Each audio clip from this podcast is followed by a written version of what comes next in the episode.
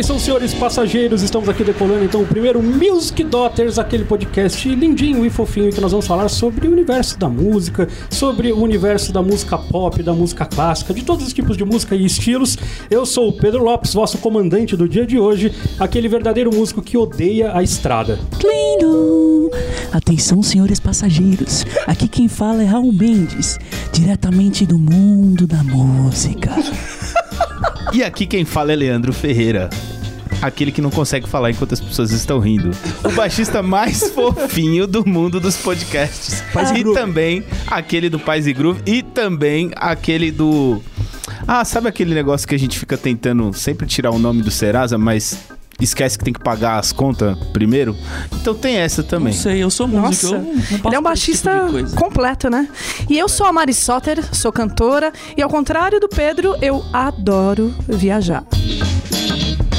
Bom, o único jeito de tirar o nome do Serasa, o verdadeiro músico, é fazendo estrada, é isso, Mari?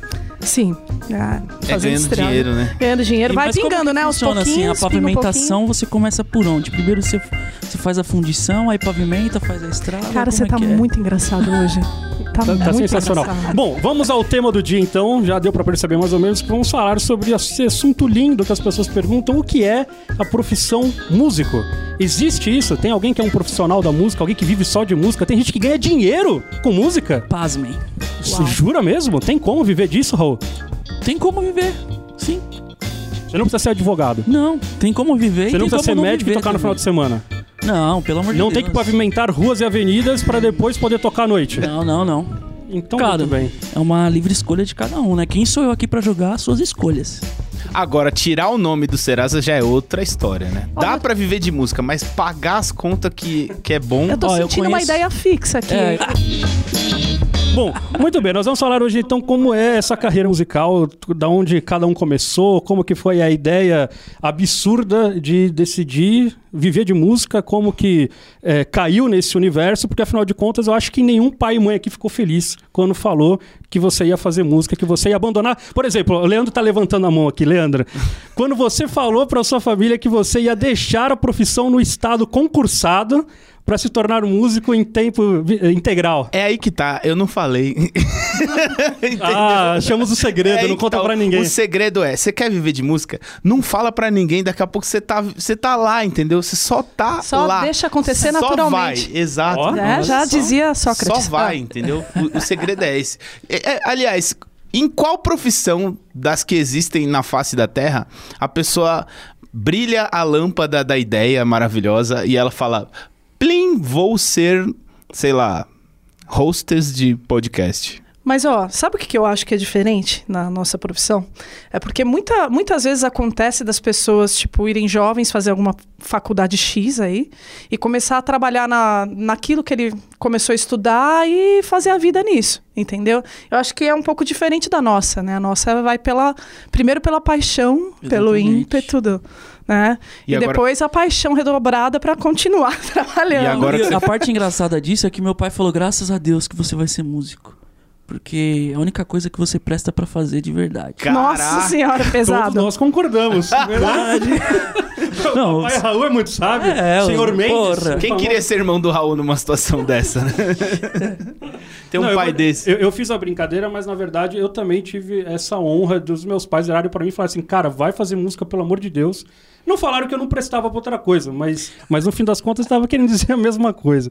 Então, alguém aqui teve essa dificuldade com a família de ter que explicar? Porque eh, no, no meu caso, por exemplo, foi. Lógico, eu tive que sentar, pesquisar, falar assim: olha, existem coisas para serem feitas dentro da música, não é só tocar no barzinho de Javan toda noite e tal.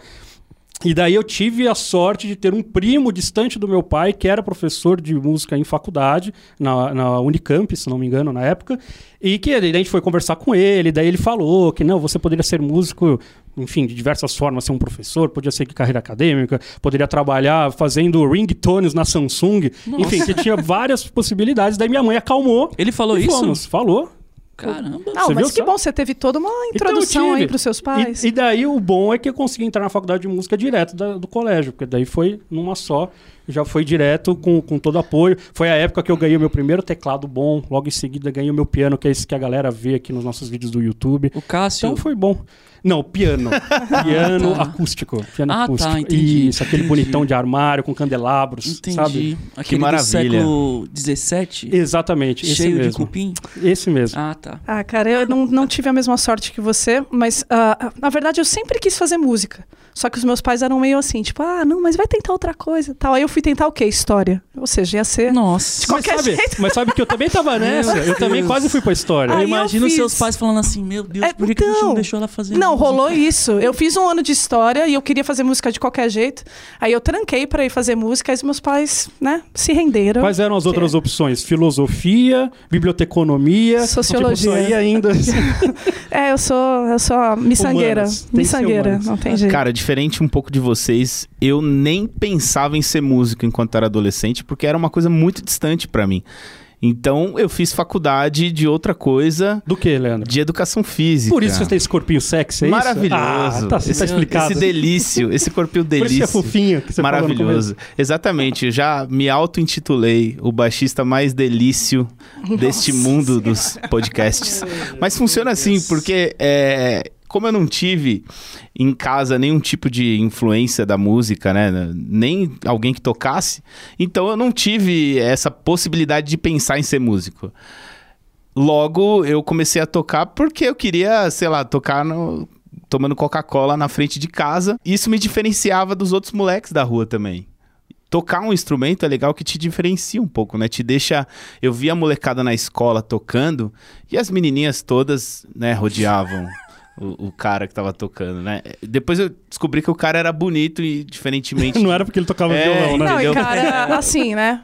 Eles rodeiam, desculpa aí com todo respeito, o guitarrista, né? O guitarrista. Muito obrigado, o baixista. Exatamente. já Não, mas eu não. lado fu- B. Só as meninas é aí, do lado é B. aí que tá. Eu tinha tudo, pra, eu tinha tudo para não ser músico, porque foi a minha terceira opção ser baixista. Sim. Eu fui baterista primeiro, Meu Deus. enquanto moleque. Nossa, assim, lado C. Mas qual foi o segundo?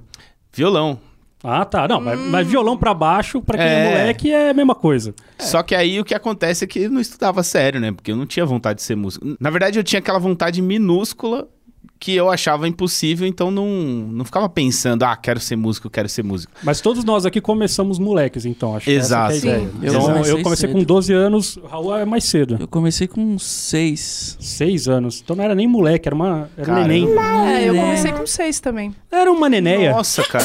Tamo junto, eu comecei Mari, mais tarde É de mais- todo mundo. Eu comecei com 15. Meu Deus. É. Não, mas baixo é tranquilo, não tem que estudar harmonia. de- Dá pra chegar lá rapidinho. Fácil. Brincadeira, tem que estudar, viu, gente? Por favor. É. É, na verdade, assim, eu comecei a cantar com seis, que o meu pai, ele, ele ia em clubes de seresta e tal. E Ah, aí ele, chique. é, aí a gente, minha família gosta muito de música, né? Eu sou muito afortunada por causa disso. O que tocava sempre na sua casa? Putz, muita coisa, cara. Tudo? De tudo, assim. Esse lance de ser eclético também, da minha família ser eclética, me favoreceu muito também. É, eu acho que esse lance da família ouvir música contribui bastante, né? Ah, já ajuda. Eu falei que não tem músico na minha família, mas eles tinham um bom gosto, assim. Minha mãe era costureira, então ela passava o dia inteiro cantando é, enquanto costurava, né? Então. E no ritmo, né? E, e- e- e afinado, é né? hora. E afinado, né? E afinado. tá, tá, tá, tá, tá. Exatamente. E afinado, inclusive. Então, eu, por mais que eu não tivesse músicos em casa, eu acho que ter bom gosto musical dentro de casa já é um bom passo, assim. Pra quem fala que não vai virar músico porque não tem músico perto, né, na família ou em amigos, é, ter uma boa influência musical em casa já é o primeiro passo. É, eu também não. Quer dizer, tive bastante influência em casa. Meu pai era compositor, mano. Ô, louco. Era Legal. não, seu pai tá vivo, ele é compositor. É, mas ele parou de compor, então logo ele não, é mais um mas compositor. ele é compositor. Ah, ele só, é, só continua pai, né? Ele é um- fala uma pessoa Ele é um famosa que compõe até hoje. A maior parte dos caras famosos compuseram nos anos 70, 80 e estão É. vivendo de royalties Já agora. pensou, o Raul Não, mas chega meu em pai casa... não tem nenhuma música famosa, Não mano. tem nenhum royalty. Raul Não. chega em casa, o pai dele falou: Ô, Raul, filho, acabei de compor uma música aqui. Ô, pai, eu pensei que você não era mais compositor. Não, ele comp- se, ele- se nascer outro filho dele, aí ele vai compor, porque todos os filhos têm uma música. Olha Ó, meu, ó, meu pai também compôs uma música pra mim quando eu nasci. Putz, eu tô Beleza. devendo então, porque o meu filho já tá com oito meses e ó. até agora. Meu, se depender É. disso. Putz. O Davi eu já compus já. Mas Nunca mostrou. Ah, vai ter então um dia aqui sobre músicas, pais e filhos, hein? Vamos pode lá. ser Nossa. estátuas e cofres, né? É, então, eu já ia puxar. Eu tava vindo essa, eu tava vendo essa piada vindo lá de longe, assim. Mas aí acho que a principal coisa de, de começar cedo é a curiosidade de criança, né? Criança, primeiro que a, a criança tem curiosidade de tudo. E segundo que não existe impossível, né, mano? Acho que isso que é, que é a parada legal, assim. Que é uma coisa que, ao contrário do que eu tive, você não teve nes- nesse sentido do não existe o impossível, né? Porque quando a gente tem 15 anos, qualquer merda que alguém faz no violão já é sensacional pra gente e a gente acha muito difícil de fazer. É. Então é um ponto que cria um certo bloqueio, assim, né? Mas pode continuar. Não, era só isso que eu tinha pra falar. ah, então pode ir Então embora. terminamos o programa. Valeu!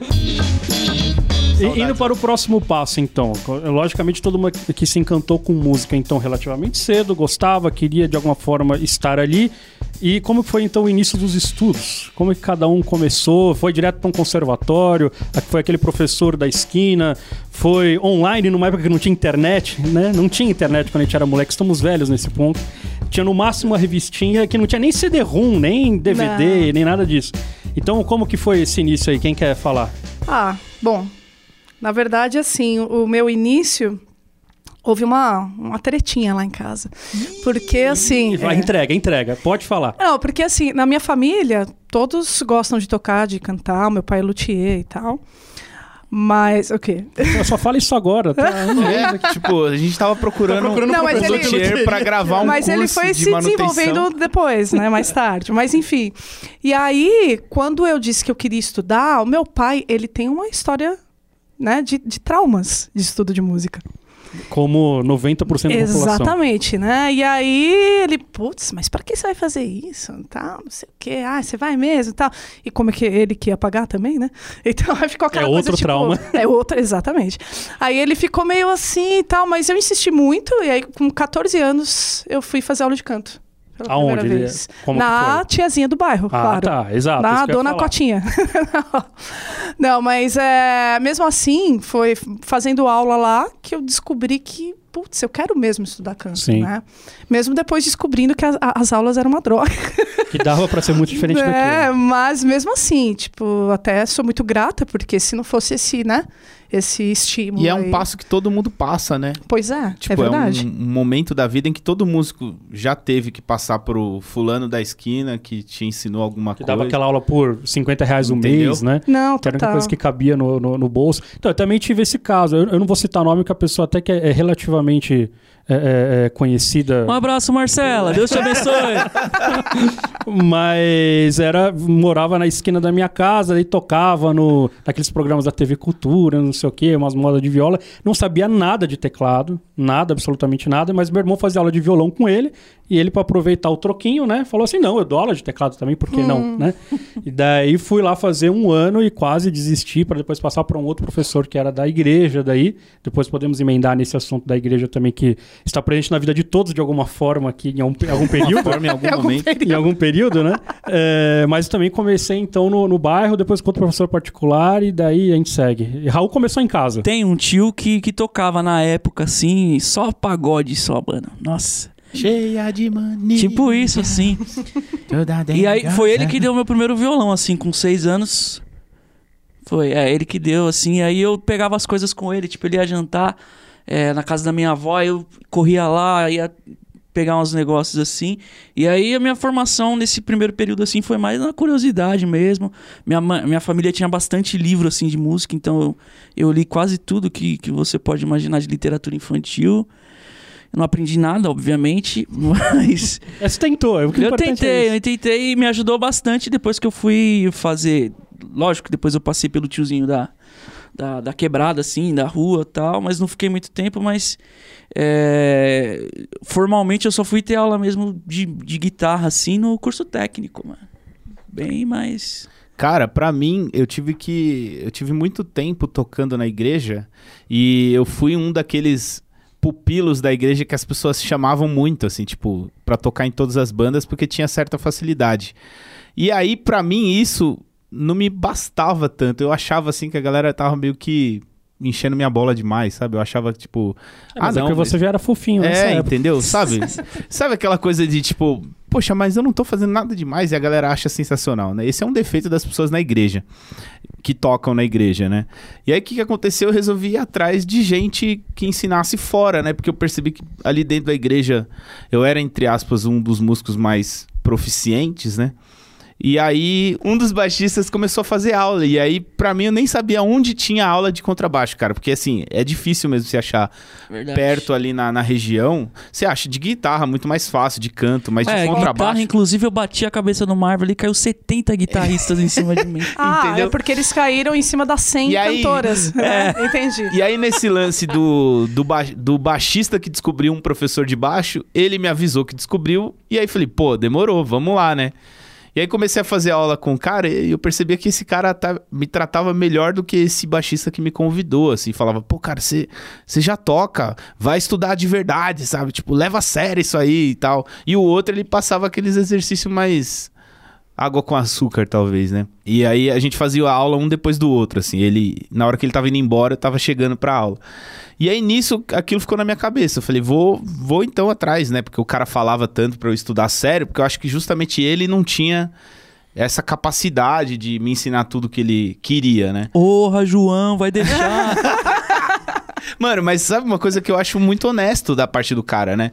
O cara, ele ensinava aquilo e falava: Ó, tem mais coisa aí, vai atrás que você consegue. Mas assim, se ele não tava te cobrando, tá tudo certo. O ruim é o cara que cobra e fala pra você assim, é esse assunto eu não domino, então não vai dar pra te ensinar. Daí Ah, é então difícil. vai atrás sozinho. Não, ele né? me cobrava um valor simbólico, assim, era um valor muito Era uma acessível. coxinha e uma Coca-Cola. Então tá tudo certo. Agora, ó, eh, da história de todo mundo aqui, eu sei que eu, Leandro e o Raul tivemos a igreja muito como escola também. Então, nesse período nebuloso da juventude, foi onde a gente aprendeu muita coisa, onde a gente errou muito, né? Porque a igreja tem essa possibilidade de você. Sim. Você já começa a tocar sem saber tocar, né? E, e você acaba aprendendo na raça. Mari, você também passou por isso? Ou a sua experiência com, com, can- como cantora eh, dentro da igreja foi mais tarde, já foi, profissional? Foi mais tarde. Foi então nós vamos chegar lá. Então, beleza. Não, mas eu, eu tive o meu desenvolvimento de, uma, de, de outra maneira, né? não foi- não foi na igreja. Foi na bruxaria. Não.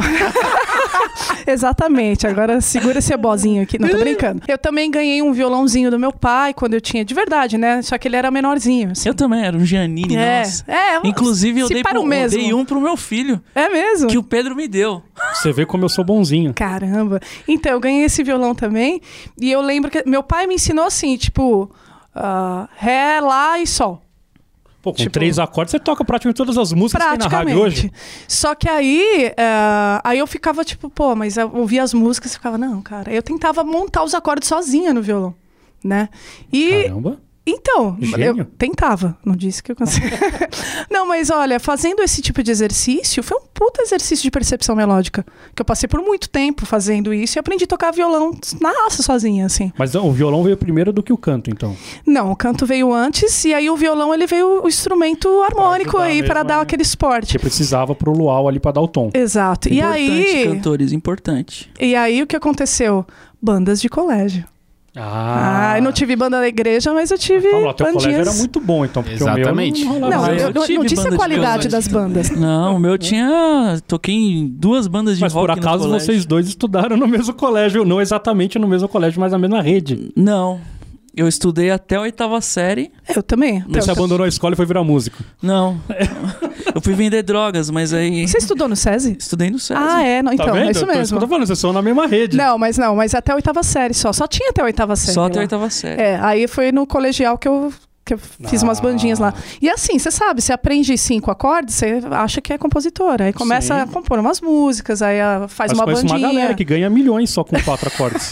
Cinco acordes já começa a diminuir Aliás, é um fenômeno global isso, né? Não é? Depois pesquisem em casa, gente. Né? Vai lá na internet e pesquisa quantas músicas com- só com quatro acordes são hits mundiais. certeza. Senti um pouco de acidez aí. Do quê? Não, sei, as imagina, lindo. sustenido, um acidente. Imagina, fofo. Então, e foi mais ou menos isso aí. Então, tive as minhas bandinhas no colégio, né? A igreja veio mais tarde.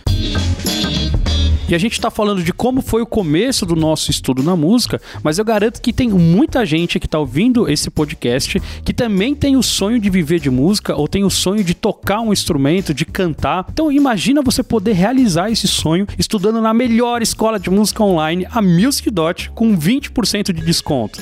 É isso mesmo, a Music Dot antecipou a Black Friday, então a partir de hoje você tem 20% de desconto nos planos anual e semestral para você poder começar a estudar agora mesmo.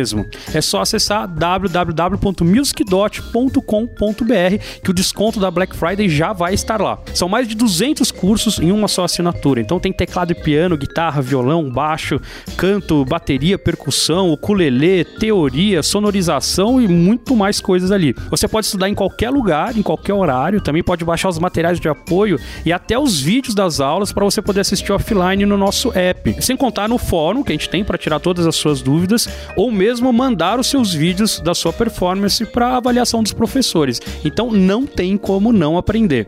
O seu sonho não pode esperar porque os 20% de desconto são só durante essa Black Friday. Então clica aí no link que está em algum lugar por aqui e garanta já a sua matrícula na melhor escola de música da internet com o melhor desconto de Black Friday. Bom, muito bem, então passemos para o próximo passo, porque afinal de contas a gente vai falar sobre a profissão de músico. E até agora a gente está falando como que a gente come... como que os profissionais começaram, mas a gente ainda não era profissional, certo? Como que rolou essa guinada? Como que foi, para onde foi na hora que percebeu, bom, eu preciso me profissionalizar. A gente sabe que a profissão de músico é uma profissão completamente aberta, então você pode é, tocar muito, como você pode tocar pouco. O simples fato, a gente sempre brinca aqui, de você ser um músico profissional é ter alguém pagando para você fazer o que você faz. Não quer dizer que você é bom, não quer dizer que você é ruim, certo? certo. Então tem gente que consegue se profissionalizar sem grandes estudos, sem correr atrás de, de tocar vários estilos, ou de aprender harmonia, ou de aprender história da música, mas todos aqui de alguma forma correram atrás de uma formação eu diria, acadêmica, uma formação formal, não sei se pode falar assim, formação formal. E como que foi então quando caiu a ficha e falou, quero ser músico?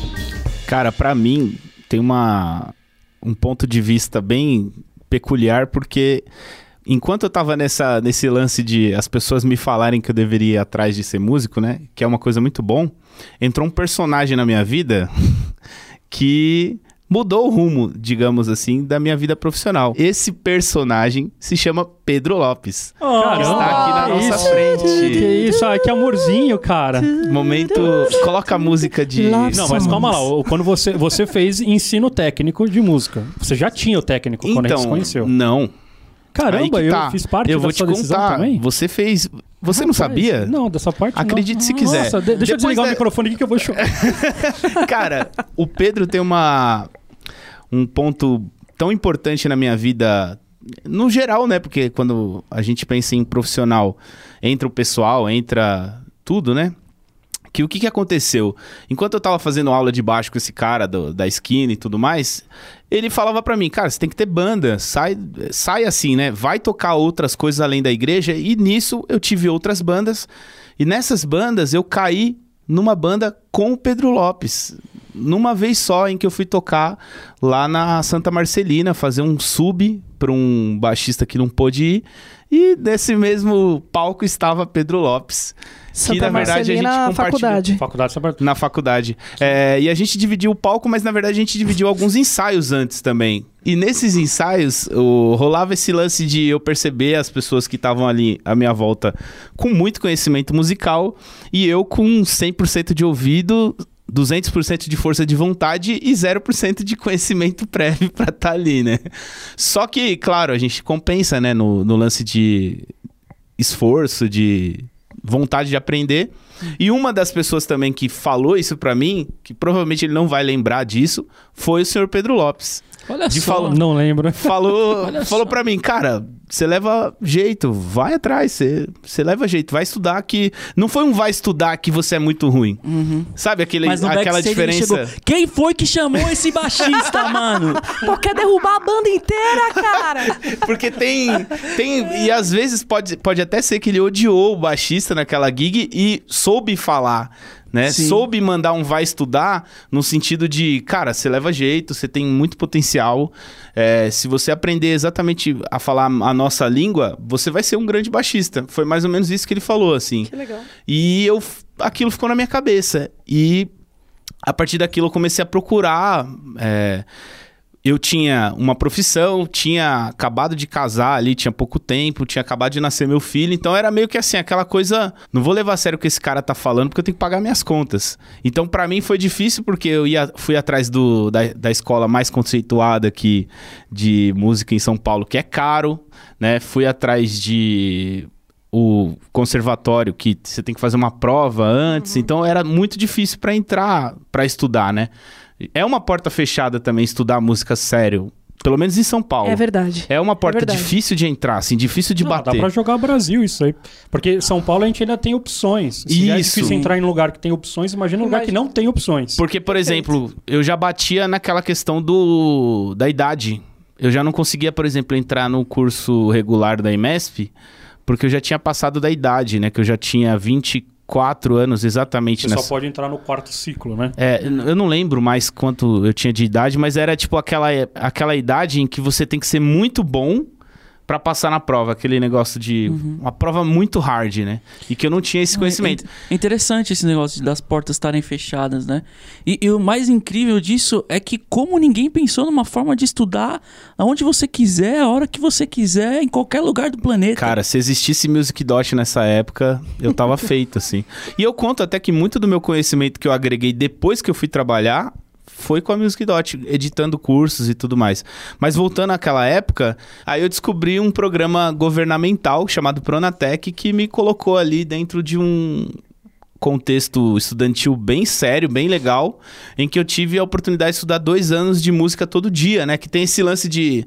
Não adianta você estu ir estudar só o contrabaixo que foi um ganho muito grande pra mim, que você estudava harmonia junto, estudava percussão corporal, estudava canto, Faz estu... toda a diferença, né? Esse Cara, ensino completo. de Exato, música, é um sim. aprendizado global. Se você quer virar profissional de música, tem que ter esse Precisa. tipo de, Sim. né, que é uma coisa que você faz na faculdade de música ou num conservatório muito sério, tipo Tatuí, enfim. Mas É. onde foi esse teu, teu estudo? Foi na Uni Santana. Eu fiz técnico em música, não cheguei a fazer a faculdade em si, né? E o que me ajudou foi o fato de ter tido uma licenciatura em educação física antes que me, me ajudou, me deu uma bagagem muito grande para ensinar. Porque esse lance de você dividir as coisas, ter didática, saber uma sequência pedagógica para ensinar uma coisa, é muito parecido da, da educação física para música. Assim. É, licenciatura é licenciatura. Licenciatura é, É, licenciatura. Verdade. E aí, e aí nisso, depois que eu fiz o técnico, é que eu tive coragem de colocar aquele pensamento de ser músico em si.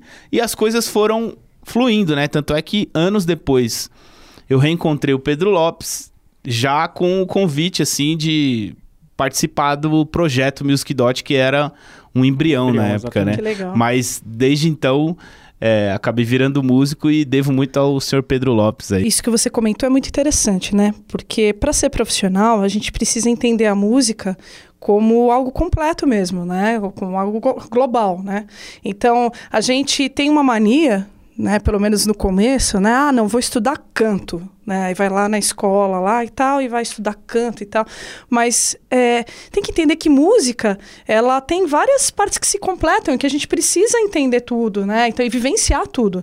Então, aí, quando, quando eu entrei na Fundação das Artes também, mudou a minha perspectiva. Assim. quantos anos, Mário, mais ou menos? Assim, tá, Uns época- 20. Tá, já após colegial, tudo já Isso. formado. Você já isso. trabalhava com música nessa época? Não, não trabalhava. Assim, eu cantava, já ganhava uma graninha. Uhum. Né, fazia uns showzinhos aí e tal. Eu entrei no. Comecei a fazer show no baile, assim, tipo, um ano e meio depois, dois anos depois, assim, né? Fundação são cinco anos. Então, é. Mas eu tinha a, mes- a mesma ideia. Eu tinha a mesma ideia é, do princípio, assim, né? Tipo, é, limitada, né? Aí quando a gente entra na, na instituição é que é, você vai fazer aula eh, de harmonia, aula de história da música, aula de percepção, aula de rítmica e coral e corpo e tudo. Fundamental. Não, é incrível. Muda muito a nossa E perspectiva. pode ter certeza que os grandes profissionais da música que a gente encontra por aí, eles têm exatamente um pouquinho de cada coisa, assim. Por mais que ele toque um instrumento, seja famoso por tocar tal coisa, né? É, Ele total. tem essa proficiência, essa facilidade em cantar alguma coisa, em ritmo, em entender uma harmonia de uma música e É, tudo mais. quando, quando eu, eu comecei a dar aula, eu já estava, sei lá, uns três anos e meio na fundação, já estava trabalhando com estúdio, já estava fazendo baile pra caramba, mas E aí eu fiquei mais um tempão dando aula para pensar em, pô, eu quero fazer uma faculdade que me dê mais eh, estrutura como professora de música, que eu percebi que é o que é o que pegava para mim assim. Porque a fundação era também um técnico. Isso, a fundação ela era o técnico, Um técnico de profissionalizante. cinco anos, caramba, é Sim, bem é lá é bem pesadão e tipo Todo dia? Nossa, eu, eu falo que de boca cheia, todo dia. Caramba. Falo de boca cheia porque foi uma puta escola pra mim. Foi incrível. Eu tenho grandes amigos até hoje da fundação e, e músicos, contatos aí. Já trabalhei com um monte de gente legal por conta da Fundação das Artes. E, enfim, aí saí de lá é, dando aula já em várias escolas. Só que assim, né? A gente dá aula e vai aprendendo a dar aula dando aula, né? E aí eu senti falta disso aí. Falei, não, eu acho que eu preciso de algo a mais. Aí eu fui fazer a, a, a FAAN. Aí eu fui fazer a licenciatura em música, educação musical. E aí que outro mundo se, Se abre abriu. mais uma outra coisa. Abriu, verdade. Raul, você também fez o em É. Santana. Fiz. Só que o meu tem várias histórias antes, né? Eu tocava. Tive várias bandas no colégio, assim, pelo menos umas cinco. E era tudo banda de rock. Né? Raul Roqueiro, quem imaginaria é. isso, hein? Quem diria? Pois é. Ah, ele tem carinha, olha. O Gabriel olha assim conta pra da- carinha dele, barbado. do universo brinco. angrístico do Raul É, enquanto tocava guitarra. Angra e o cacete. E, e dessas bandas, assim, sempre saíam convites, assim, pra fazer barzinho, voz e violão, várias coisas. Tocando Angra, voz e violão? É porque isso não dá dinheiro, né? Tocar rock não dá muito dinheiro. Metal principalmente. né? Principalmente. Na- E na época, então, apesar de que na época tava bem alta, por isso que a gente tocava, né? Talvez se fosse hoje eu tocaria. Sertanejo, Sertanejo, universitário, sem não Não dúvida. tem a menor dúvida, É. se for pensar no que tá em alta. Enfim. E, e aí, disso daí eu queria fazer uma faculdade. Né? Meu pai já tinha falado que era para eu seguir o lado da música e eu comecei a pesquisar assim quais as opções que eu tinha, né? Ah, trabalhar com trilha, não sei se ia muito bem, não. Aí eu descobri a musicoterapia. E aí eu fiz quase dois anos de musicoterapia, fiz fazer a faculdade, na FAAN também, e na FMU, né? E, e aí eu vi que, putz, não é isso que eu quero da minha vida. E aí na FAAM eu conheci muita gente. Apesar de ter oito pessoas no curso, A galera, a galera. Oito pessoas, muita conheci gente. uma galera que, que eu toco até hoje, que é o, o, o Ever, que a gente tem. Eu toco lá no Saci Groove. Se você não conhece, vai lá no Instagram e nos siga. Olha É o Jabá. Jabá. Jabá. É. E conheci várias pessoas, toquei com, com vários, tipo, nos, em barzinho assim. Só que a faculdade não era aquilo que eu queria, né? Que a musicoterapia, ela vai além da música, ela, ela mexe... É lindo você ver o que, que a musicoterapia pode fazer, mas não era o que eu queria. Então, eu saí, fui trampar... E aí eu casei. E aí eu comecei a trampar com vendas. E aí tinha um escritório de vendas lá e tal. Vendia o quê, Raul? Tudo que você queria, meu amigo. Que que Cara, rapaz, já entendi. Já entendi, não vou nem entrar em detalhes desses ilícitos aí. E... Não, não era ilícito, não. Só não é regulamentado no Brasil. Corta! brincadeira, brincadeira. Pelo amor de Deus. Não, era bijuteria, assim, essas coisas assim. É...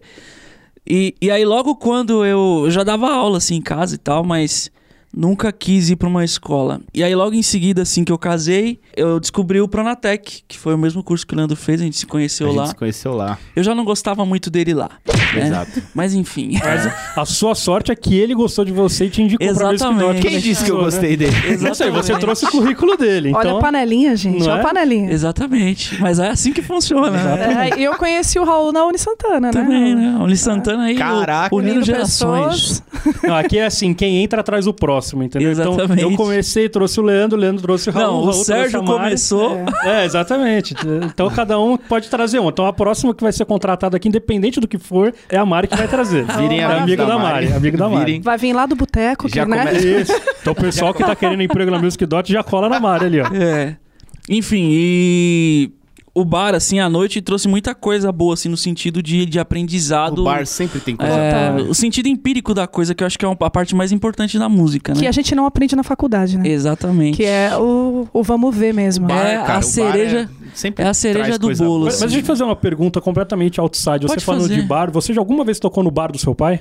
Nunca, mano. Que Seu desgraça, pai, hein, seu cara? pai tem um bar, cara? Tem. Por que você acha que ele tem essa cara assim, ó, de bêbado? Mas eu nunca bebi no bar do meu pai. Ô, intimidade, E aliás, gente, vou eu falar parei. uma coisa pra E aliás, você. eu parei de beber. né? E meu pai não é só botequeiro. Ele é. Não, profe- ele é ele, pro- agora é é diretor diretor. de é escola. diretor de escola. peraí, mano. peraí. Não, calma lá. Ó, pera, ele tem- gente. o cara não, tem um bar e escola ele é tem um bar do outro lado da rua? Não, não. Como assim? Não, não, Ele é não. diretor de escola. Ele tem um bar do outro lado da rua, né? Olha Ele aí, é faça a conexão. E ele é compositor. O que, que você acha? O que mais que ele é? Fala aí pra mim, Raul. O que Ah, mais ele, ele- faz? O cara é o Chico Buarque, cara. Não. Não? Não, não. Chico Buarque Mendes. Ele é maravilhoso também. Enfim, ele é tudo isso daí, meu. O, o, o bar acaba sendo uma terapia pra ele, porque ele coloca os discos dele pra ouvir, assim, e fica lá jogando Subway Surf e ouvindo música. Enfim. E. Até me perdi, Pedro. Você estava então no seu ensino técnico, fez a. Foi, é, conheci o Leandro lá, Isso. conheci uma galera super gente boa que até hoje. Quer dizer, então que Fora o você conheceu Leandro, exato. e depois você conheceu a galera gente boa? Não, conheci a galera demais. gente boa, depois eu conheci o Leandro. Ah, tá, mas em qual delas o Leandro se inclui? Não, Leandro é gente Não boa. Leandro é gente boa. E a gente não, não conversava muito na faculdade, né? Só em prática, assim, É. que a gente colava junto e tal. É, resumindo, eu não era amigo do Raul na faculdade. É engraçado isso, porque. Porque se fosse, eu não teria chamado ele pra empresa. Exato, exatamente. Precisava desse distanciamento Pra profissional. conseguir enxergar, É, pra né, virar falar assim, não, eu coisas. vejo potencial nesse menino. Se já conhecesse ele, ia falar assim, não, esse cara aqui Conheço a má fama, toca né? bem, mas É, olha, fala, Nossa, que potencial, mas pensando bem. lembra daquele dia, né? Deixa pra lá. Mas é bom perceber isso, porque é uma lição que tem pra todos os que querem trabalhar com música também, que é esse lance de você estar sendo observado. Você tem que saber que às vezes alguém tá de olho em você e você não vai saber disso. Que assim. medo, cara. Ó, uma, pelo menos o Google tá de olho em você. Pelo menos o Google. Pelo menos o Google. Mas finaliza então, você foi pra faculdade depois. Fui pra faculdade. Qual? Uni Santana, claro. Uni Santana. Que foi justamente o rompimento, né? Dali eu saí da Uni Santana, mas eu não continuei o que seria a graduação, né? Poderia, inclusive. O pessoal da turma do Raul, que era a mesma que a minha, por acaso, quase todos fizeram, assim, aquela galera do- que tava realmente levando a música a séria, quase todos fizeram, não foi? É, foi três pessoas comigo. Então, mas é isso. Uma turma de oito, não era? Não é, ó, poxa, Não, o é, curso né, técnico bastante. tinha bastante gente. Tinha bastante, mas eu tô Mas ele- falando É quase justamente... 50% Mas ele, de o, o curso técnico ele teve um papel importante porque ele foi um divisor de águas na minha vida, assim, cara. Porque dali eu comecei a dar aula em escola, larguei o escritório de, de vendas, porque vendas é um negócio que um dia você ganha 10 mil, outro dia você ganha 10 centavos. E. Enfim, aí comecei a dar aula em escola, meu. Aí você. Minha família tem vários professores. E uma hora eu sabia que eu ia ca- acabar caindo nesse lado, assim. E aí do, do curso técnico comecei a dar aula em escola e fui é, coordenador pedagógico de uma escola também. E daí eu fui pra faculdade e, e aí eu tô aqui na Music Então, por um acaso você também fez licenciatura, certo? Fiz licenciatura. E não queria fazer licenciatura, É, mas mas é a quer. única faculdade que tem função no Brasil, entre aspas. Mas, assim. cara, o, o legal é esse momento, né? Esse breaking point de você, meu, vou largar o que eu estou fazendo pra só viver, tipo, ah, tocando e dando aula. Sim, por isso que eu tenho Eu- que eu agradecer trabalhava- a minha mulher. Tabata, te amo, meu amor. Eu trabalhava no banco, cara. Ah, então Pelo todo de mundo era aqui teve profissão antes? Eu não. Sim. Ah, não, só o Pedro, né? Não, o Pedro não. só Oh. música mesmo, Pode né? falar, sou filhinho de papai, sou, meu pai pagou minha faculdade, eu fui fazer Não. faculdade com 17 anos. É isso aí, gente, a vida é essa. Calma, Pois Pedro. é. Eu já vi, eu já Vem vi cá, dá um chegando. abraço, eu já um vi abraço. chegando. Eu nem ia falar Dá um abraço Olha só um você abraço julgando as pessoas de forma errônea. Ah, Gente, que coração conheço. peludo, hein? Eu Calma. conheço, conheço. E aí é engraçado assim, a igreja também tem um papel interessante, porque eu, o Pedro e o Leandro, nós dois, nós três tocávamos na igreja católica, né? E o Pedro, eu conheci ele tocando, tipo, um- em algum grupo, assim, lá na Pompeia. E depois eh, veio a calhada a gente eu entrar na Music Dot, enfim. E aí, obviamente, ele falou, não, mano, não lembro de você, não. Falei? Não lembro. Nossa, você não, Não, lembra de Eu tô- nada. Eu tô só chutando, só. Não, pelo contrário. Acho que na época que o Leandro falou, eu falei assim: Nossa, acho que eu já vi esse cara alguma vez, a gente já tocou. Ele é meio rabugento, mas acho que pode dar certo. Foi. Não foi? Confissões. Então, isso, isso faz parte. Confissão de adolescente. Bom, Eu te defendi, Raul. obrigado, Leandro. Panelinha da igreja, gente. Te amo Olha também. isso. caminhando para a última etapa, então, dessa, desse nosso papo, que é como. O que, que a gente pode fazer como profissional na música, então. Então a gente já falou aqui É, O Raul, por exemplo, citou uma área que pouca gente conhece, por exemplo, da musicoterapia. Sim, que não Que é uma necessariamente é a música em si, né? Ela tá mais voltada Mas tá ligado, Saúde, tá né? ligada, é mais voltada pra saúde. Que é uma área que ainda no Brasil não é tão respeitada, é mais difícil. Conheço diversos ex-estudantes de musicoterapia que não terminaram a faculdade, porque ali em determinado momento perceberam que, infelizmente, não ia ter pra onde ir. É, que recente, é- né? Tem ma- pouco mais de 20 anos, se eu não me engano. É tipo faculdade de coaching? Não, não, não. Não, não tem nada a ver, na verdade. Não, eu tô falando da Gente, mesma, a mesma Quem função. Fui eu. eu que trouxe ele.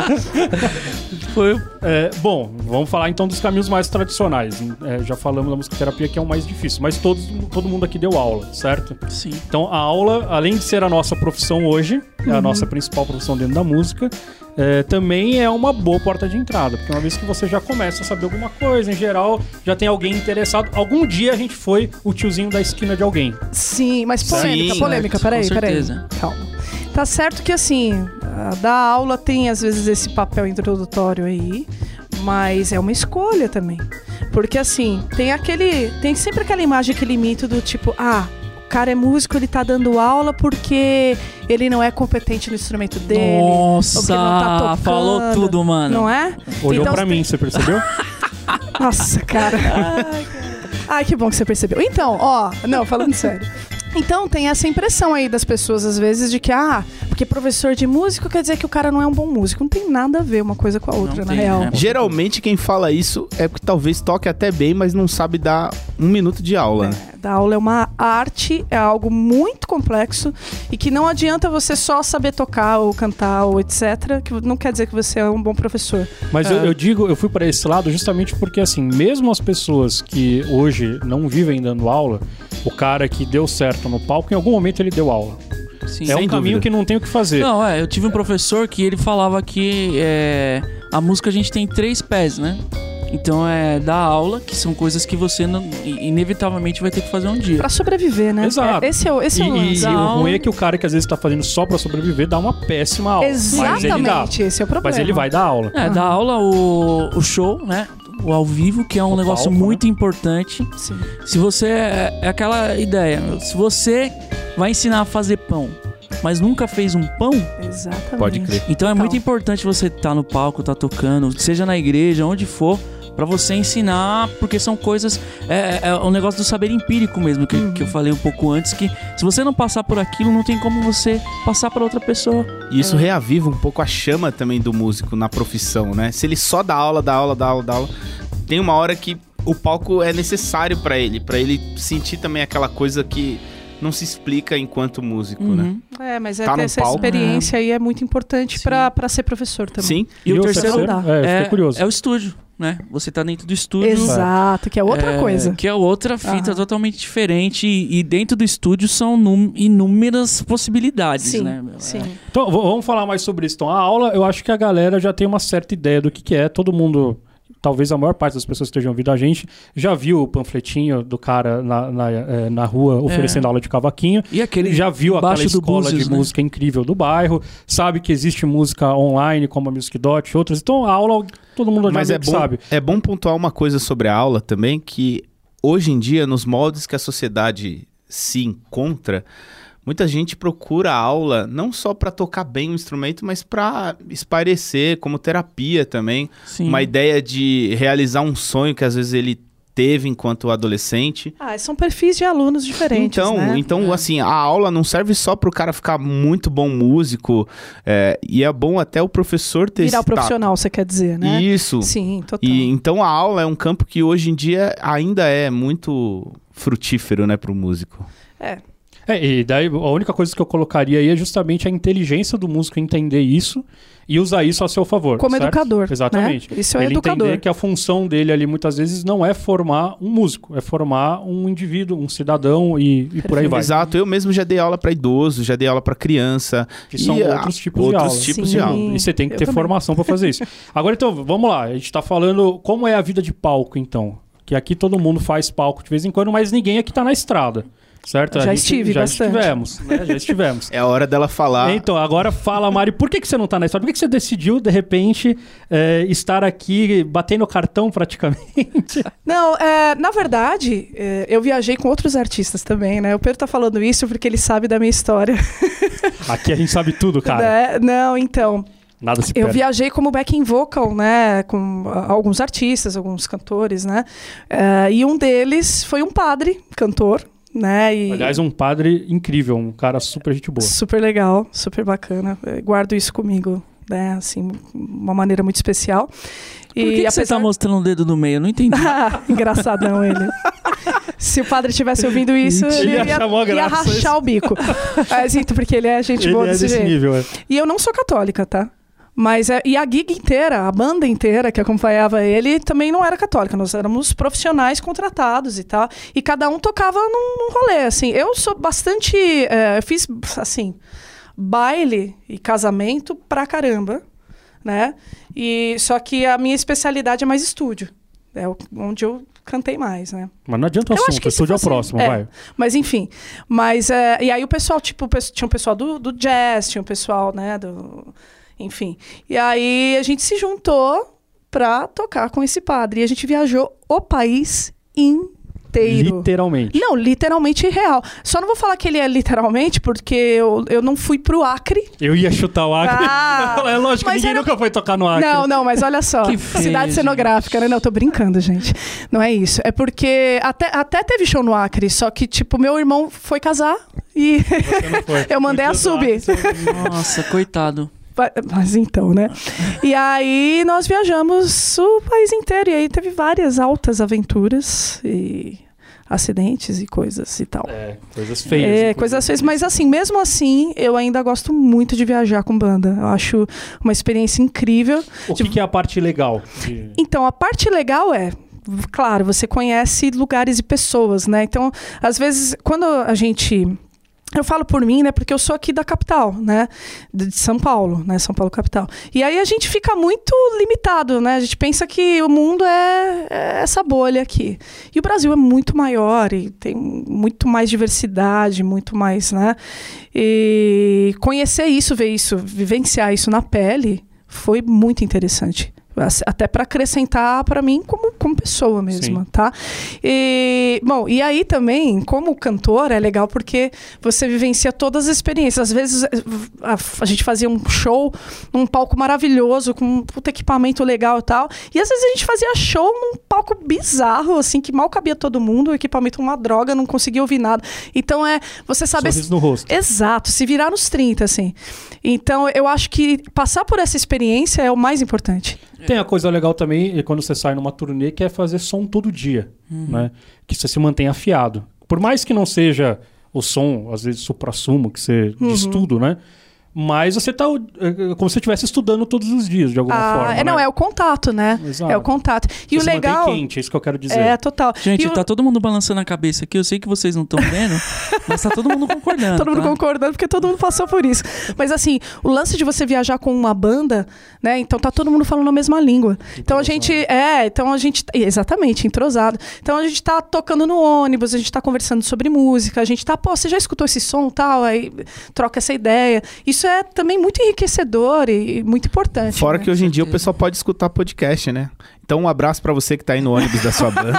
Tá indo pro Exato. Acre fazer uma turnê. Pô, quantas Exato, vezes eu não escutei o podcast? o Music viajando. Daughters. Exato, exato. E qual é o lado ruim da estrada, galera? Ao lado ruim da estrada. Porque estrada. agora, agora estamos aqui todos nós na, pós 30 anos, certo? É. Sim, sim. Quase. Não, eu tenho Uns 29. mais pós, 29, outros é. menos, tá? Eu tenho É, 29 com cara de 25. E todo mundo aqui decidiu não fazer Mais estrada 10, e tinha brincando. possibilidade disso, Sim. certo? Então todo mundo aqui hoje, se for correr atrás de estrada que eu digo desde pegar uma turnezinha ou criar um projeto próprio ou fazer navio, como eu tava discutindo outro dia com o Total. Leandro, por exemplo. Então todo Aham. mundo aqui tá em plenas condições, tá a um contato de fazer uma coisa dessa. Sim, Sim. sim. E não estamos fazendo. Por quê? Tem alguma coisa ruim na estrada aí também que, Tem. que também deu uma travada em todo mundo. É, perceba que o, o Pedro, ele é totalmente tendencioso, porque ele é um cara que Sim. não gosta Não, eu da odeio. estrada. Eu odeio. Então, assim, mas é. Fiz pouquíssimo na minha vida. Não curte É. aquele pastel de beira de estrada? Mano, Não, olha. o pastel era a única parte gente boa. Aquele café ruim- frio. Cara, Nossa. eu e o baterista, o Batata, a gente tinha um combinado. Todo lugar que a gente ia no, no show, assim, a gente experimentava os churros da cidade. Porque sempre tem uma barraquinha de churros. mas é. desafio, hein? É, foi bem Chegar legal, no domingo, cara. assim, numa cidade de interior e achar um, Ah, Meu, um era churros. maravilhoso. Desafio nada. Você não sabe, churros é muito popular, cara. Tem no Brasil inteiro. Não, eu imagino, mas eu- eu já fui tocar em lugares de domingo, assim, que você chegava na cidade e falava, cara, teve um apocalipse zumbi aqui. Não é, É. possível, não Ninguém. tem nada aberto, a Ah, praça principal da sim. cidade. Tinha um velhinho jogando coisa pra pombinha. Você fala, não, hoje É, não, é. Eu, eu não passei por isso aí. Não, não viajando pelo Brasil, né? Mas assim, tipo, É que você com também- bandas menores aqui, É, sim, isso em que eu São ia falar. Paulo. Você, você também viajou, é, por mais que seja um trabalho de um padre, mas, tipo, é um, é um trabalho hiper popular. Eu acho que Sim. o padre ia chegar na cidade e ia querer todo mundo É chegar um padre perto, bem famoso aí é, e tal. Mas enfim, lado ruim da estrada é, primeiro, o grande perrengue que é. Porque assim, produtor, gente, ele quer saber do dinheiro no bolso. Exatamente. Então, assim, você pode estar tocando, fazendo backing vocal pra Madonna, whatever, cara. Eles querem dinheiro no bolso. Então, assim, muitas vezes eu tinha show, sei lá, no Rio Grande do Norte, que era assim, tipo, chegou, passou o som, já fez o, o show direto e, meu, volta e pega o ônibus pra chegar até o aeroporto, já pega o avião e volta, e- sem dormir. Quando não emenda três num dia. Isso, ah, é. Quando a gente ia fazer no Nordeste, assim, a gente emendava direto, né? O, o bom disso, pelo menos, é dinheiro no bolso, certo? Que você Sim, faz três não, num isso é Mas maravilhoso. quanto dinheiro? Que é uma Não. coisa que é importante É bom. ser Não, vale a pena, vale a pena, vale a Porque pena. às vezes, dependendo de como for, você ficar 36 horas 36 horas à disposição de um artista pra ganhar um cachê que, sei lá, De um metade, show. metade desse cachê você ganharia aqui em São Paulo e poderia usar 5 horas dessas 36 Sim, ao invés sim. de 36? É, os caras sempre vão querer diminuir o máximo quando você tá em turnê. Então, tipo, eles pegam todos os shows, aí eles, ah, mas Faz um aí aqui pacotão. faz um pacotão. Eles tentam fazer isso. Mas então, mas o, o lado ruim é o perrengue mesmo. Eu ficava só o pó. Porque a gente. Às vezes você tinha um hotel maravilhoso, mas às vezes a gente ia tocar em cidadezinha. Que nem tinha que, hotel. Exato, que não tinha estrutura pra receber. E aí a gente ficava em pensão, às vezes. Então, às vezes a gente ficava num hotel cinco estrelas, maravilhoso, incrível. E, tipo, sei lá, dois dias depois a gente tava na pensão da dona Joana, assim. Mas quando não vai pro Abraço, dona ginásio, né? Joana. É. Abraço, dona Joana. Abraço, dona Joana. Faz uma Então. feijoada. Cara, não, com- comida é outra coisa também, porque às vezes, tipo, onde você tá tem eh, limitações, né? Sim. E, meu, às vezes o que tem pra comer é o que tem pra comer lá, e é isso aí, Um senão você passa fome. Vai, ser- vai ter dificuldade na ah, nossa, vegano, cara. Não tem como. Rapaz. Nossa, vai Só se tiver passar- Burger vai. King lá. agora, Não, não né? sabem nem o que é Burger King, velho. Você vai. É complicado. Mas assim, ó. é, Fora esses perrengues aí, tipo, de alimentação, dormir, eu acho que tem um perrengue principal, que é o perigo, né? No seu Exatamente. caso, você viven- vivenciou na pele. Eu Vivenciei. Eu, ah, É, eu acho que é muito comum, né? Quem, quem já viajou bastante aí? Eu viajei um. É. c- Já meu- sofreu o- acidente? Graças a Não. Deus. A gente mas sofreu. Quase, quase vários, Quase, assim. Ah, né? Animal passando no meio da estrada. É, velho. é, caminhão quase tombando em cima de Caminhão, você. cara. é. Esse negócio acidente, bizarro. eu- a gente sofreu vários, assim, quase, né? A gente quase sofreu vários, né? Mas a gente sofreu um que foi porque o motorista, a gente saiu de madrugada, coisa de produtor, né? Então encontra lá no ponto de encontro e sai de madrugada. E o motorista ah, que estava levando a gente, que era perto, assim, era no Paraná, então a gente foi de ônibus lá. Ah, de van, na verdade, nesse aí. E aí. Tinha espaço? Na van? Se arruma. Espaço Desculpa, eu não posso perder esse tipo de Um coisa. puta assunto triste aqui. Aqui que tá a Mas o meu problema é justamente É, o tá. espaço na van, cara. Eu Ah. odeio viajar por causa disso. Eu sou gordo. É complicado. Não, cara, mas é, aí depende Mas da termina, produção. você tava na sua história triste. Vai lá, desculpa. Então, cadê o Música áudio? triste. Música triste, vamos lá. Por favor, produtor. Não, mas então. Não, produtor não, não chama de produtor, coitado do Vini. Nossa, Ó, de Vini, novo, desculpa, de novo mano. essas pessoas aí que tentam, tentam estar em dois lugares ao mesmo tempo, né? O cara, ele trabalhava numa metalúrgica ah, durante o dia e à noite ele era motorista. Nossa, a combinação perfeita. Você sacou o que aconteceu, né? Café e, e aquilo que a gente. Que o carro vendia antes de ser música. Aquilo lá, aham, Não vendia, tá, que, não. que Que aqui isso, não é, que que aqui blasfêmia. não é regulamentado. É, Não, mas então, aí o que aconteceu? A gente trocando ideia com o cara, eu che- sempre eu chegava primeiro junto com o baixista, assim, né? E a gente ficava trocando ideia, o, o motorista falando, não, então eu trabalhei hoje e tal. Eu já olhei pra cara do baixista e falei, meu, esse cara aí não vai aguentar. Porque a gente ia sair de lá uma hora da manhã. E aí ele falou: Não, eu tomei uns Red Bull. Eu falei: Puta, ferrou, esse cara não vai aguentar. E eu tenho um problema assim, com van e tal, eu não durmo. Eu não consigo dormir, mesmo. Somos dois. E aí, tipo, meu. Isso não é motivo bastante pra nunca mais fazer turnê na vida? Não, calma, Não? tem as outras coisas. Mas enfim, aí É adivinha só o que aconteceu? recusar, fala, não vou fazer Na. Regis, o cara dormiu. Entrou debaixo do caminhão e abriu a van no meio. Foi bizarro. O cara, é, foi bizarro. O cara ficou preso lá, né? O, Mas ele não morreu. o bater... Não, ninguém morreu, graças a Deus. Tipo, seriamente. É, não, o, o, o baterista, ele estraçalhou o nariz dele, teve que operar. O, o produtor lá, o, o auxiliar lá, tal, cortou a cara. Ah, aí tudo bem. Nossa. Mereceu, Não, cara. mereceu. Não, brinca. Não, não, ó, a gente saiu pela janela lá e. Puxa, né? que triste. Nossa. Eu sei que assim, eu entrei num modo automático muito louco, porque, porque eu tava acordada, né? Aí eu comecei a perceber que, tipo, a van tava fazendo pá, pá, pá, pá, pá, e voltava. Sabe quando vai pegando no, no ladrilho do. né? A tartaruguinha. Da tarta- Isso. Aí eu, puta, aí eu saquei que o cara tava dormindo. Aí eu falei, meu, não é possível. Será que esse cara tá. Não deu tempo. Não deu tempo. Eu só, só consigo lembrar de eu fazendo muita força pra não entrar debaixo do banco. Queimou minhas costas o banco. Nossa, cara. Cara. Queimou minhas costas. Então, assim, tipo, tem dessas, né? Viajar, se você tá muito na estrada, você corre esse, E esse uma risco. coisa importante do pessoal saber é que a gente ouve, pelo menos mensalmente, uma história trágica de um músico famoso. Sem considerar as bandas deles que Isso, não são os exatamente. famosos, que também sofrem esses acidentes. E não é Sim. noticiado, né? Sim, então, total. lógico, quando o cantor, quando o frontman se acidenta, é uma desgraça, infelizmente, mas isso é noticiado, mas quando todos o, todo o staff se acidenta, se acidenta também, a gente não fica sabendo, né? Então, é Geralmente esses isso. acidentes eles estão ligados a esse lance de economizar dinheiro, economizar tempo, sair, sair do nada. Perfeito. Ó, agora você falou uma coisa muito importante. Finalmente! É. Finalmente! Leandro, agora pode mutar o microfone do Leandro Valeu, que ele gente. finalizou. Tchau aí. Não, porque o lance foi Já exatamente. zerei Foi exatamente esse. Por causa, por causa do produtor, né? A gente ficou revoltadíssimo, né? Óbvio. Por quê? Porque o produtor pegou a empresa de, de motorista mais barata, que é o cara lá que faz dois jobs lá, cobra barato. Ele, tipo, foi levar a gente de van lá pro. Pô, podia ter pego um avião, né? E a gente voltou de avião, né? Porque o cara ficou com né, o, o pi na mão, né? E aí. Então e, é a, bo- e a partir daí, ele. Não, mas e tem, ó, vocês e tem voltaram de avião? ônibus leito, gente. Voltamos. Você vai pro Paraná Exato. tocar, vai de leito. Nossa, Dá eu pra vou... ser evitado, não é? O Resumindo, dá pra você tentar evitar ao máximo as possibilidades que vão te acidentar, Sim, é um que acidente. essas coisas não dá pra prever. Você pode entrar no avião, ele pode cair. Exato, exato. Mas quanto mais você puder evitar... Para. Por quê? Por que falar isso, gente? Tô brincando. Avião é, Raul. é o meio de transporte mais seguro Mentira, depois do é o elevador. elevador. Ah, boa. Você aprendeu na minha Eu aula não de gosto ontem. de nenhum dos dois. Não, mas deixa eu falar uma coisa, Raul.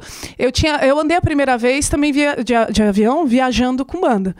E eu adorava. Achava o máximo e tal. Depois desse acidente, na, quando a gente pegou o avião na volta, cara, eu comecei a chorar compulsivamente. Nossa, imagina, um estresse pós-traumático. E, tipo, o avião ali teve uma turbulênciazinha. Cara, eu entrei em desespero, tive um ataque de pânico lá e tal. E nunca mais eu consegui não ter medo de avião.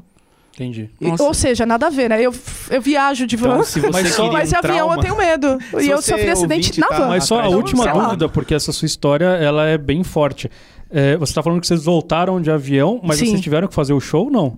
Tivemos que fazer. Com a cara um rasgada, show. todo mundo foi lá fazer Exatamente. Não, pra você ver. é- É que rolou uma. Ai, cara. rolou uma. Uma pressãozinha, assim. Porque foi assim, né? O, o baterista ele tinha quebrado o nariz lá. e levaram todo mundo pro, pro hospital mais próximo lá, que era uma. Um hospital. Pitomba. De pitombas, exatamente. E aí, meu, fizeram lá os curativos e tal, colocaram uma tala lá no nariz do menino e tal. Ah, tá novo, vai tocar. Não, É, aí não todo quebrou mundo a mão, escuriado, pode assim. tocar bateria. né? É, eu entrei metade debaixo do banco e eu fiquei com uma bola preta na coxa, assim. Tipo. Nossa. E aí. Só que aí o produtor chegou, gente. Como é que vocês estão? Pelo amor de Deus, a gente já tá aqui, ó, no- no- quase no, no lugar já, e não sei o que. Vocês estão aqui bem? pra gente terminar o vamos, ó. processo. Aí ele fez uma Deus. proposta, vamos dobrar o cachê. Ah, Quer dizer que tinha o dobro, né? É essa que é a questão, né? Não, você entendeu? É, aí que tá ele, o vamos problema. dobrar o cachê e não sei o quê. E não, por favor, faz, ó, faz pelo padre. Olha, olha o cara. daí- Nossa. O- É, o cara padre usou essa. sabendo, né? Não, imagina. É, sei lá. Enfim, não vamos entrar nesses detalhes. Mas aí, quando a gente chegou, pareciam uns zumbis no palco. O padre ficou em desespero. Ele falou: o que, que aconteceu? Tá? Enfim, a gente fez o show daquele jeito e tal. E ficamos num hotel bom, pelo menos, lá e tal. Tentou de tudo pra ser. Né? pra Não, esse hotel ele já estava já Já tava reservado, reservado, mas foi graças a Deus que né, a gente dormiu Ninguém bem. entrou na piscina, que tava todo mundo esborrachado. Né? Ia sangrar Ia na piscina. piscina não vermelha. Ah, Não, eu é. entrava. Mas, cara, mas você sabe isso. que eu sou dessas, meu? Eu vou viajar, tipo, com a banda, wherever. A gente pode ficar, sei lá, meio dia. Se hotel tem piscina, eu entro. Não, mas calma Eu lá, não minha questão aí. é você com, com, com uma fratura exposta Não, não, ali, não, entrar não. na piscina, aquele cloro entrando.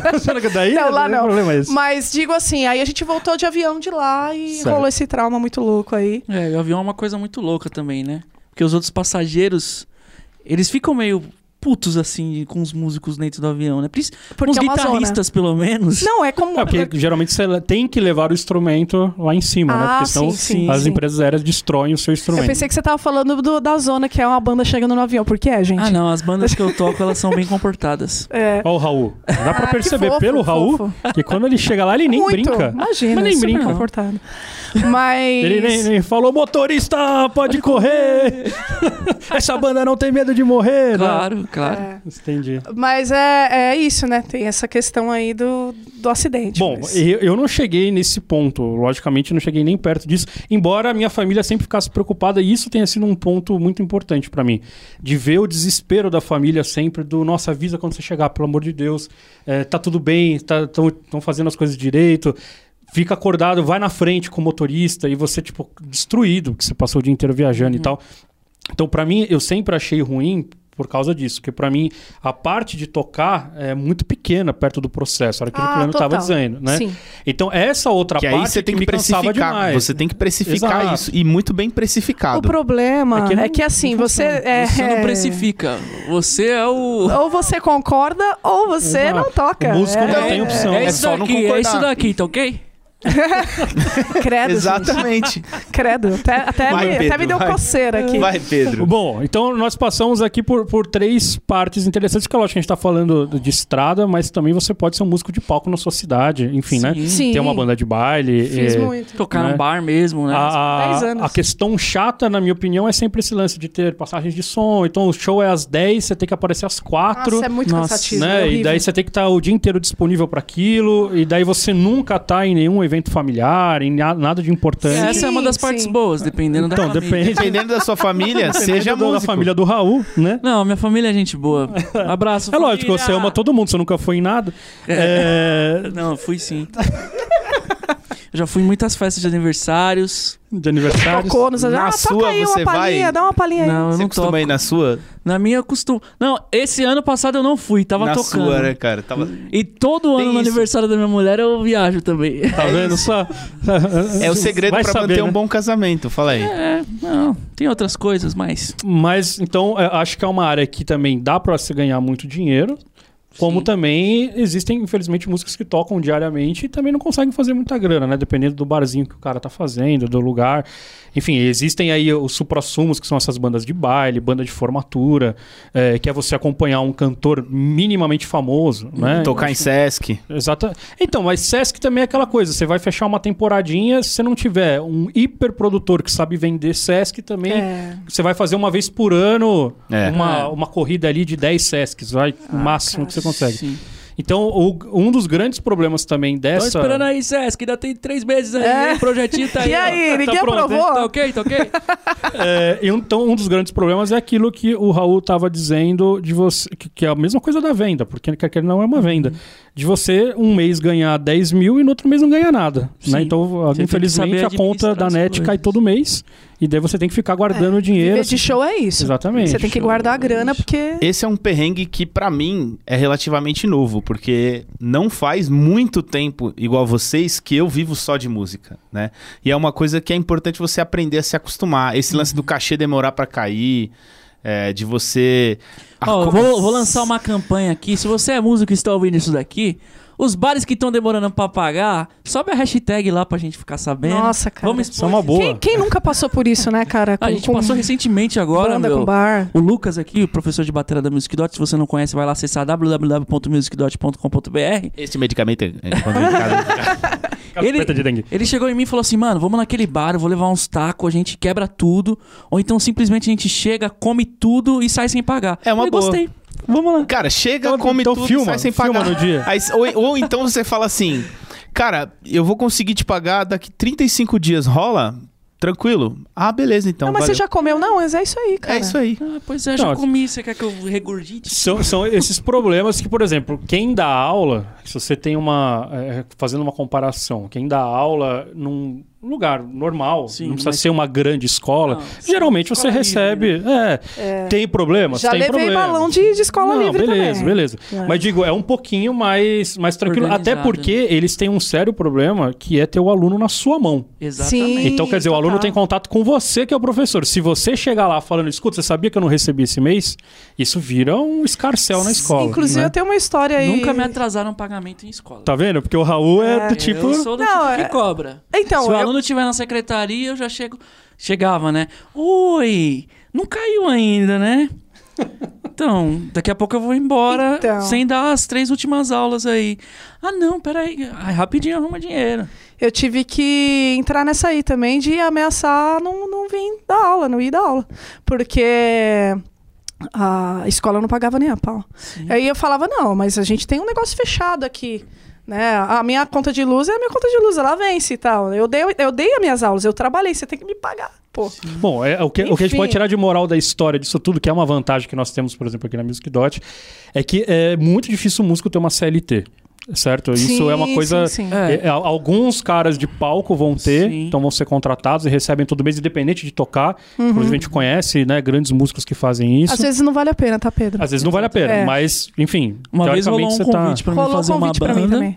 E aí o cara falou, é três pau, assinado e tal. Eu Falei, ah, e quantos shows por, por semana? O cara, ah, uns dois, três. Aí eu perguntei pro, pro Batera. Ele falou, mano, é sete shows, oito shows. É, exatamente. Se fosse É, ganhar Foi uma proposta 300, 400 indecente, reais. assim, que eu recebi total, também. Total. Aí vai se lascar, né? Sim, mas é, é, no geral, um músico, de qualquer forma, ele trabalha livre ali. Ele- geralmente todo, todo músico tem uma MEI, certo? Sim. No máximo vai receber por ali. E é por isso que a gente tem tanto problema de pagamento, tanto problema da galera é, é, realmente honrar com, com as dívidas que tem.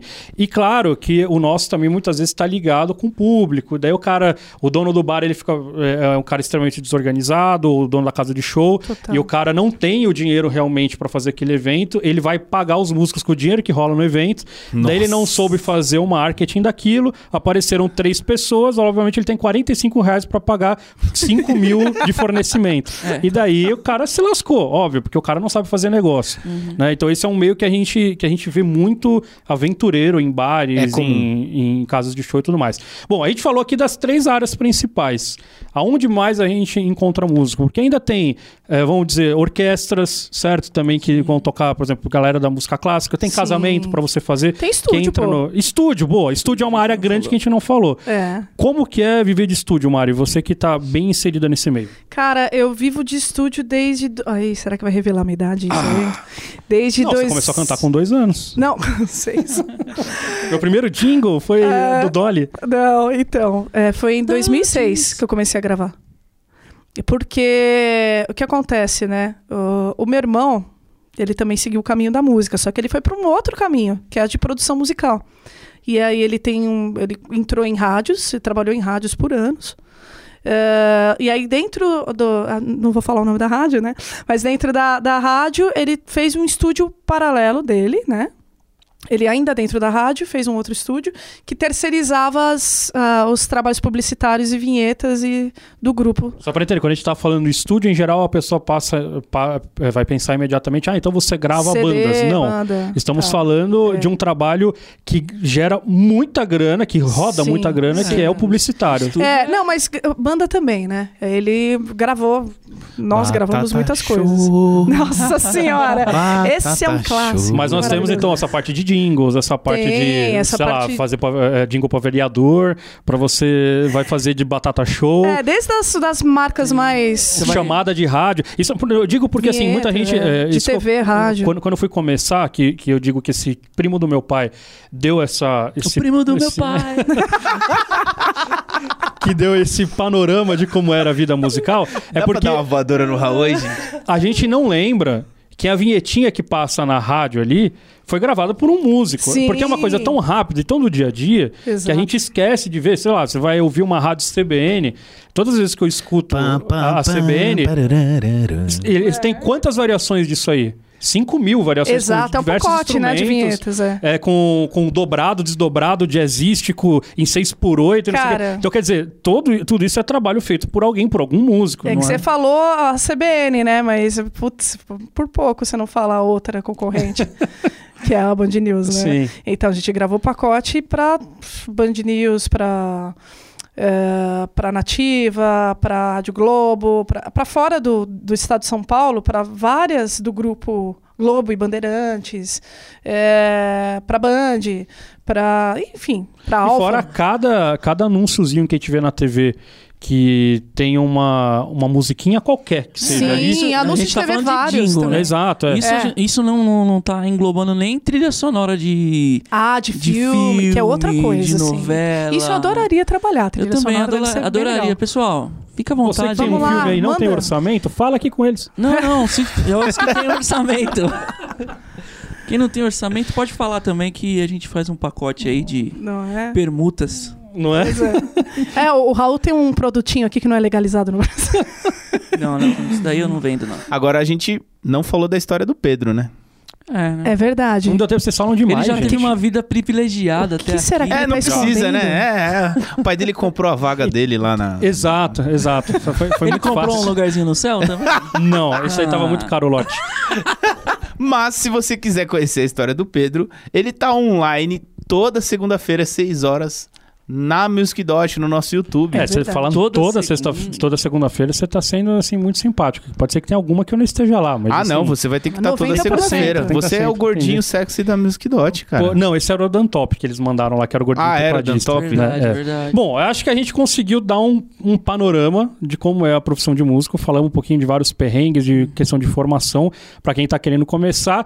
Claro que, substituindo esse monte de perrengue que a gente passou no começo da profissão, é para isso que a gente faz a Music Dot, certo? Sim. Porque realmente ajuda você a chegar desse nível zero até querer se profissionalizar. A gente sempre fala que eh, a Music Dot não necessariamente vai substituir um professor particular. Eh, geralmente ela vai somar e é mais legal ainda, eh, mas é um preço acessível para quem de repente não tem como pagar um professor particular. Para você que já tem um professor particular, analise quem é o seu professor, porque às vezes realmente, ah, mas eu faço aula particular é melhor que online? Não sei, né? Nem sempre, Depende, cara. sempre. né? Eu diria que muitas vezes não é, certo? E para você que quer se profissionalizar, obviamente, vá procurar aí um curso técnico, vá procurar uma faculdade perto da sua casa aí, na sua cidade, porque realmente é uma experiência única, é uma coisa sensacional. Se não tem, se obrigue a criar esses momentos musicais, procure um coral na sua cidade, procure um professor que dá aula de harmonia, vai para uma orquestrinha, vai fazer casamento, vai tocar em banda, enfim. Quanto mais coisas a gente faz dentro da música, sempre mais experiência a gente tem, mais história a gente tem para contar. A gente Exatamente. ficou uma hora e meia falando aqui, gente. Verdade. É. Outra gente- coisa importante, conheça pessoas. Exato. Essa é uma moral da história, a gente pode terminar com isso, porque eu acho que mais do que em outras áreas, a música, mesmo em São Paulo, estamos falando aqui de uma numa capital enorme, é uma panela. Né? E é uma panela não no sentido de que não tem espaço para todo mundo, que eu acho que muita gente trabalha e beleza. Porém, você fez uma besteira, Todo no dia seguinte cai em sabendo. todos os seus trabalhos, Sim. porque Exatamente. sempre tem um que te conhece aqui, conhece ali e tal, tal, tal. Logicamente que a gente não deveria fazer besteiras por natureza, educação e ética. Mas, se por um Exato. acaso você não tem esses três pontos e você está pensando por que eu não deveria fazer uma besteira, simplesmente porque você se queima no mercado musical Uhum. e já era, cara. Uma vez que você fez isso. O nosso ouvinte já percebeu que a equipe da Music Dot foi formada assim, né? Exato, por amizade, por não amizade, Por né? amizade. Por proximidade profissional, por realmente virar e falar assim, estamos precisando. Esse foi o último caso, foi o da Mari, que foi justamente isso. A gente falou, estamos precisando de uma professora de canto. Queremos que seja uma professora, era um, um requisito que a gente tinha, que fosse uma mulher, porque o nosso já estamos aqui três homens, Acabou a cota dos ter uma, É, uma diferenciação aqui um pouquinho, né? É, E daí, pô, pensa, pensa, pensa, pega currículo daí, daí o, o Raul que virou e falou assim, pô, mas a Mari será que não tá com tempo livre? De repente ela topa vir aqui pro projeto. Ó, a pizza lá tá de pé, hein? Ah, é, os cinquentinha reais aqui que eu Opa! Só deu certo porque a gente já conhecia o seu trabalho, porque a gente já tocou junto, porque a gente Sim. já sabia que ia ser uma entrevista rápida, uma adaptação rápida. Então, quer dizer, você chegar desde o, aquele um show que você fez, mas fazer bem feito, fazer legal. Às vezes faz a diferença, diferença para total. trabalhos futuros, né? Pra, às vezes você vai colher isso depois de 5, 6, 7 anos, Foi meu uma hora caso. você vai colher. Total. Foi Exatamente. caso. Não, foi o caso de todo mundo, de cara. todo mundo, É. né? Então fica aí a dica, cara, essa dica é muito preciosa. É cara. mesmo. Preciosa Isso, essa. isso é muito bonito. Então, muito obrigado para vocês que estiveram aqui comigo. Eu hoje sou o piloto, né? Não sou o piloto deste piloto. É, mas nos nossos próximos programas teremos outras apresentações, assuntos mais interessantes. E você que está ouvindo a gente quer mandar uma sugestão de tema ou quer falar alguma coisa sobre esse tema que nós falamos hoje. De repente você passou por algum acidente, você era o motorista da Mari. Nossa. Não, Ou não precisa você ser só teve- acidente, pode ser coisa boa é, também. também. Você que experimentou aquela comida delicinha naquele posto Graal a Ah. 450 quilômetros de São Paulo. grau tem Saudade. muita história horrível. Então, vamos fazer um dia. podcast só de Banheiro de rodoviária, vamos falar. Você que então tá ouvindo a gente quer ouvir as histórias sobre o Graal, outras viagens ou qualquer outro assunto, às vezes até um assunto mais técnico de música, estamos aqui abertos pra gente iniciar este diálogo com a galera é, sobre assuntos gerais de música. Estaremos aqui então provavelmente todas as semanas. É, estamos fazendo esse tipo de piloto lindo e maravilhoso. Esperamos que você goste, curta, compartilhe. Como é que faz pra mandar? E daí você pode fazer o seguinte: você pode mandar um e-mail pra gente, musicdaughters.musicdot.com.br ou senão você pode entrar também no nosso Instagram. Nosso Por Instagram favor. que é. Arroba music dot Music. Vamos falar junto? Um, dois, três e... Arroba music dot online. Nossa, Online. gente. Terra, água, coração. Vai, vai, Falta o todo mundo de novo. Somos o Capitão Planeta. Um, dois, três. Ah. Ah, falei sozinho. Já foi. Beleza. E ó, outra coisa importante, a gente só vai falar do seu comentário aqui se você estiver seguindo a gente no Instagram. Você Ah, pode sim. mandar Verdade, no é e-mail. Claro, a gente é vingativo. Total. E obviamente você que não sabia ainda que a gente acha difícil, mas nós temos um canal do YouTube muito proficiente. Né? Mais de 400 mil inscritos, mais de 15 milhões de views. Então você não conhece Exato. Music Dot Online. Se você caiu de paraquedas aqui, sim, nós somos aqueles mesmos. Exatamente Essa aqueles. voz linda e fofa. Aqueles que você vê no YouTube e fala bem. Agora você só nos ouve. Então, muito obrigado a você que nos acompanhou durante todo esse tempo. Deixa aí as suas críticas também e as suas ideias legais pra gente ir melhorando essa bagaça cada vez mais. Então, um Certo. grande abraço e até a próxima. Valeu, gente. É Tchau, tchau. nóis. Valeu, aquele abraço!